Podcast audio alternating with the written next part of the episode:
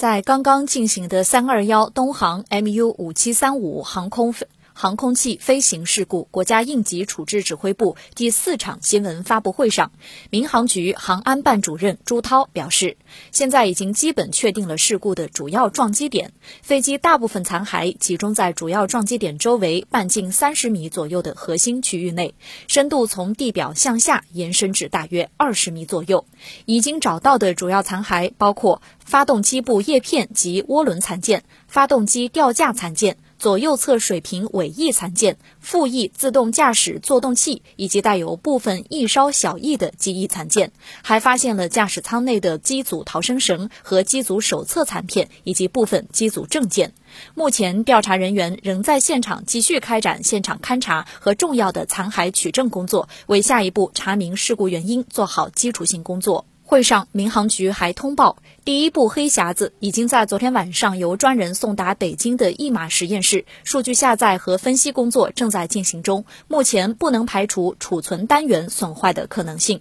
驾驶舱语音记录器的发现，增加了另一部飞行数据记录器被找到的可能性，将继续加大搜寻力度。同时，东航宣传部部长刘晓东表示，截至今天上午八点钟，广西梧州韩藤县住宿的五十六位旅客家属共计三百零五人，涉及五十二个家庭。东航在广西梧州共派遣一百六十一名家属援助工作人员，当地也派出了大量专班工作人员，双方紧密配合，对旅客家属开展全程服务保障和安抚沟通。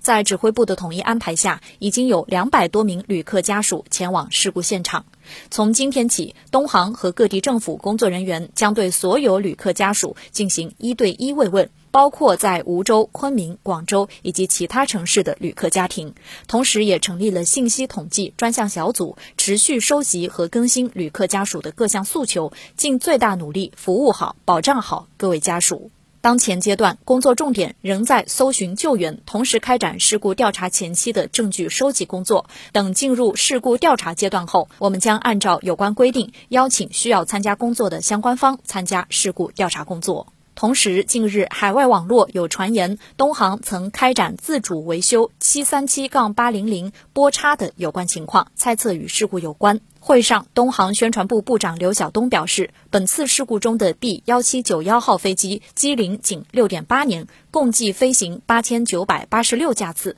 没有达到机型适航指令标准中波叉部件最严格的检修标准，也就是两万两千六百个飞行起落，所以失事飞机不涉及该部件检修问题。